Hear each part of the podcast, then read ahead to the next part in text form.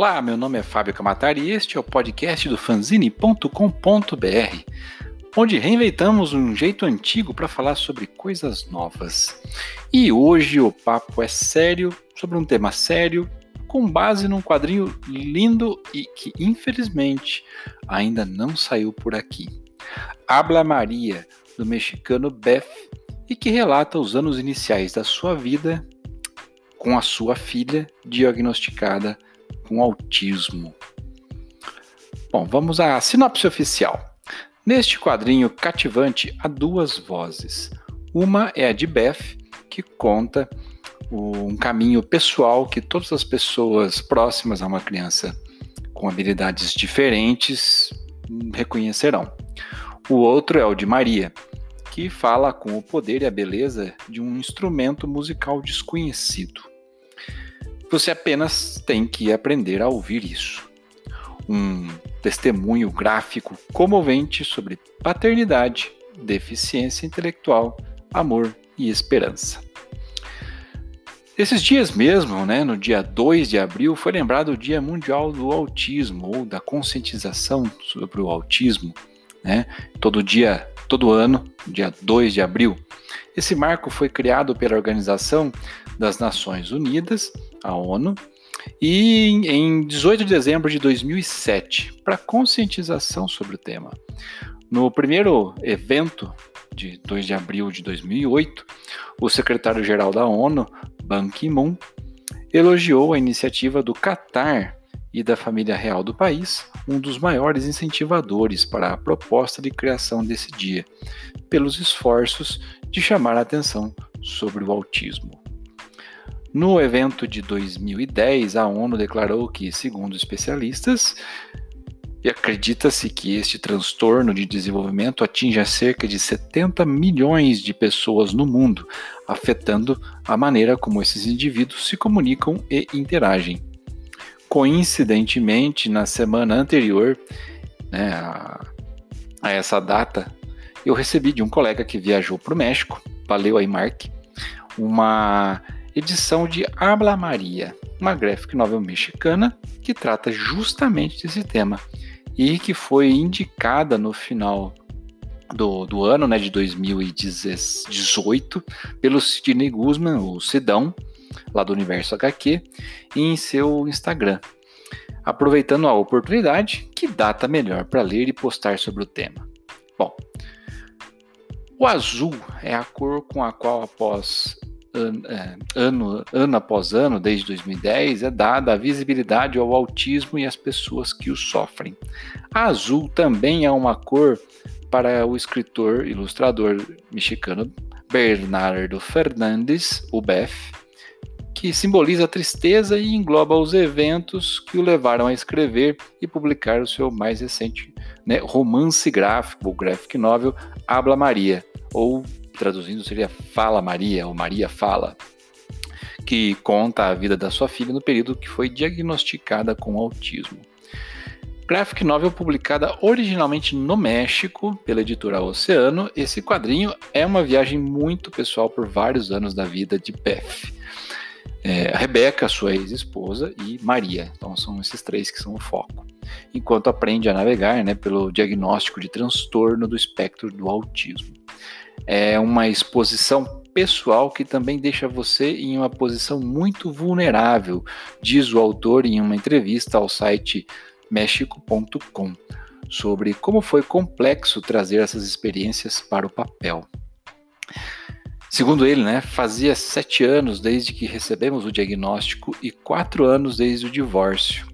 Então considerei que era tempo suficiente para ver, se não com objetividade, sim com distância de todos os fatos e poder contá-los bem. Em Habla Maria, o azul é o pano de fundo que acompanha grande parte da história, da capa até o momento chave, quando a ansiedade e o desespero desaparecem com que por um passe de mágica. É, não está tudo feito. Sobre esta escolha de cor, Beth explica: tudo está em azul monocromático, pensando nas cores que estão relacionadas ao autismo. Também o azul, porque achei que ele dava um ar muito melancólico.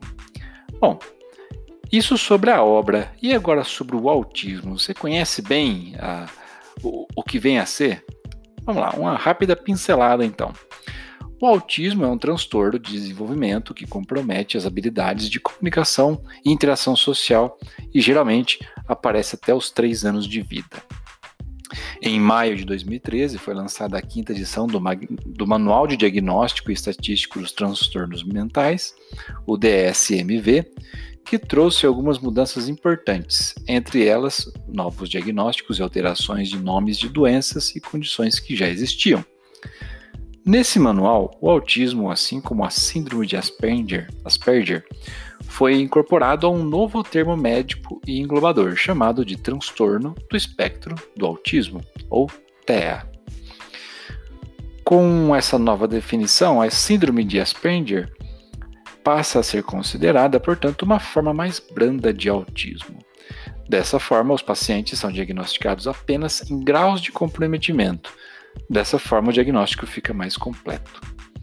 O transtorno do espectro autista é definido pela presença dos, de déficits persistentes na comunicação social e na interação social em múltiplos contextos. Atualmente, ou por história prévia, de acordo com o DSMV.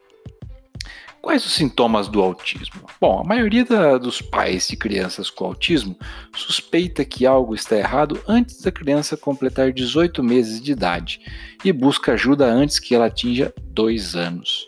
Entre os sintomas apresentados, as crianças com autismo normalmente têm dificuldade em brincar de faz de conta, interações sociais, comunicação verbal e não verbal, Algumas crianças com autismo parecem comuns antes de um ou dois anos, mas de repente regridem e perdem as habilidades linguísticas ou sociais que adquiriram anteriormente. Esse tipo de autismo é o chamado de autismo regressivo. Uma pessoa com autismo pode apresentar os sintomas também de ter a visão, audição, tato, olfato ou paladar excessivamente sensíveis por exemplo, eles podem se recusar a usar roupas que dão coceira ou ficam angustiados se são forçados a usá-las. Ter uma alteração emocional anormal quando há alguma mudança na rotina. Fazer movimentos corporais repetitivos. Demonstrar apego anormal aos objetos. Os sintomas do autismo podem variar também de moderados a graves e os problemas de comunicação do autismo podem ainda incluir não poder iniciar ou manter uma conversa social, comunicar-se com gestos em vez de palavras, desenvolver a linguagem lentamente ou não desenvolvê-la, não ajustar a visão para olhar os objetos que as pessoas estão olhando, não se referir a si mesmo de forma correta. Por exemplo, dizer você quer água quando a criança quer dizer eu quero água. Não apontar para chamar a atenção das pessoas para objetos. Isso acontece em geral nos primeiros 14 meses de vida. Repetir palavras ou trechos memorizados como comerciais. Usar rimas sem sentido. Também existem sintomas que podem indicar autismo e que nem sempre a criança apresentará todos eles. Os sintomas do autismo podem ser agrupados também, né? Como eu já tinha dito, de interação social, não fazer amigos, não participar também de jogos interativos, ser retraído, não responder a contato visual e sorrisos ou evitar até o contato social, visual. Pode tratar as pessoas também como se fossem objetos, prefere ficar sozinho em vez de acompanhado, acaba mostrando uma falta de empatia e de respostas a informações sensoriais. Hum, como eu disse, tem os seus, é, os seus sentidos mais ampliados ou diminuídos, pode achar ruídos normais como dolorosos e acabar cobrindo os ouvidos com a mão. Pode evitar o contato físico, né, por ser muito estimulante ou opressivo, é, esfregar superfícies, pôr a boca em objetos ou os lambe até, né. É, bom, Agora, alguns sintomas do autismo nas, nas, brincadeiras também podem ser identificados, como, por exemplo, não imitar as ações dos outros, preferir brincadeiras solitárias ou ritualistas, não fazer brincadeiras de faz de conta ou de imaginação. É... Bom, também Nos comportamentos seriam acessos de raiva intensos, ficar preso em um único assunto ou tarefa, é, ter uma baixa capacidade de atenção, pouco interesses, poucos interesses, né? Ser hiperativo ou muito passivo, o, ter um comportamento agressivo com outras pessoas ou consigo mesmo, né? Necessidade intensa também de repetição, de novo, fazer movimentos corporais repetitivos. Agora, voltando a falar um pouquinho mais sobre, o, sobre a graphic novel Habla Maria, escrever esse romance ajudou Beth a olhar para o passado de uma nova perspectiva. Sabendo que esse diagnóstico levaria a ele e a sua família, um dia ele disse que uma das coisas para as quais a palavra funciona é para reflexão, para explicar o que aconteceu. Segundo ele também, eu virei a página para o meu sofá e para mim foi um processo muito luminoso de cura no final. Uma das motivações de Beth foi a possibilidade de, através do quadrinho, acompanhar outras famílias no mesmo caminho. Segundo ele, não há muita literatura sobre o tempo em que você recebe esse diagnóstico. E ainda continua explicando, né? Há muitas coisas tentando explicar o que é autismo, como se manifesta, como viver, ou como tratar ou lidar com a condição. Mas não há tais coisas e muito menos sim, no quadrinho, de uma forma mais palatável. Segundo ele, também diz que quer que funcione para as pessoas que estiverem com a mesma situação dele. Que no ano passado ele também publicou, a graphic novel El Instante Amarillo, né, uma homenagem a Mary Shelley, autora de Frankenstein. Ele diz né, que assim como o livro dele, o meu livro anterior era uma carta de amor para os freaks, como ele chama, essa é uma carta de amor para os pais de crianças com qualquer tipo de desafio intelectual ou físico. Cada um deles tem dificuldades muito específicas, mas nos unimos a essa ansiedade de receber o diagnóstico e ficar no escuro e não saber o que vai acontecer. A mensagem central do livro é que há tudo a ser feito. Ele conclui. Mas se você gostou do que viu e se interessou pelo quadrinho, a má notícia é que ainda não há versão disponível em português. Como eu disse anteriormente, a minha veio diretamente do México. O tamanho é bem interessante, são 152 páginas, um belo prefácio de Linier e um efeito gráfico na capa que revela contra a luz um detalhe muito legal sobre a personagem. Esse certamente é um quadrinho que merece ser editado e lançado aqui no Brasil. Esperemos que alguma editora se interesse, né, demonstre algum interesse pelo material. Enquanto isso, você pode ter mais detalhes ou entrar em contato com a editora original. Tem um link aqui nesse post desse, desse episódio. Beleza, meus amigos? Se vocês gostaram desse conteúdo, acessem fanzine.com.br para conferir o texto na íntegra e também outras séries de artigos e podcasts onde mergulhamos ainda mais no universo dos quadrinhos fora do mundo dos heróis. Escolha a sua plataforma de podcast preferida, por exemplo, o iTunes ou o Spotify. Se quiser bater um papo direto comigo, me siga no Instagram, lá eu sou o Kamatari. E aproveite também para seguir o arroba fanzine_br para ficar aí por dentro das últimas novidades que estamos lendo por aí.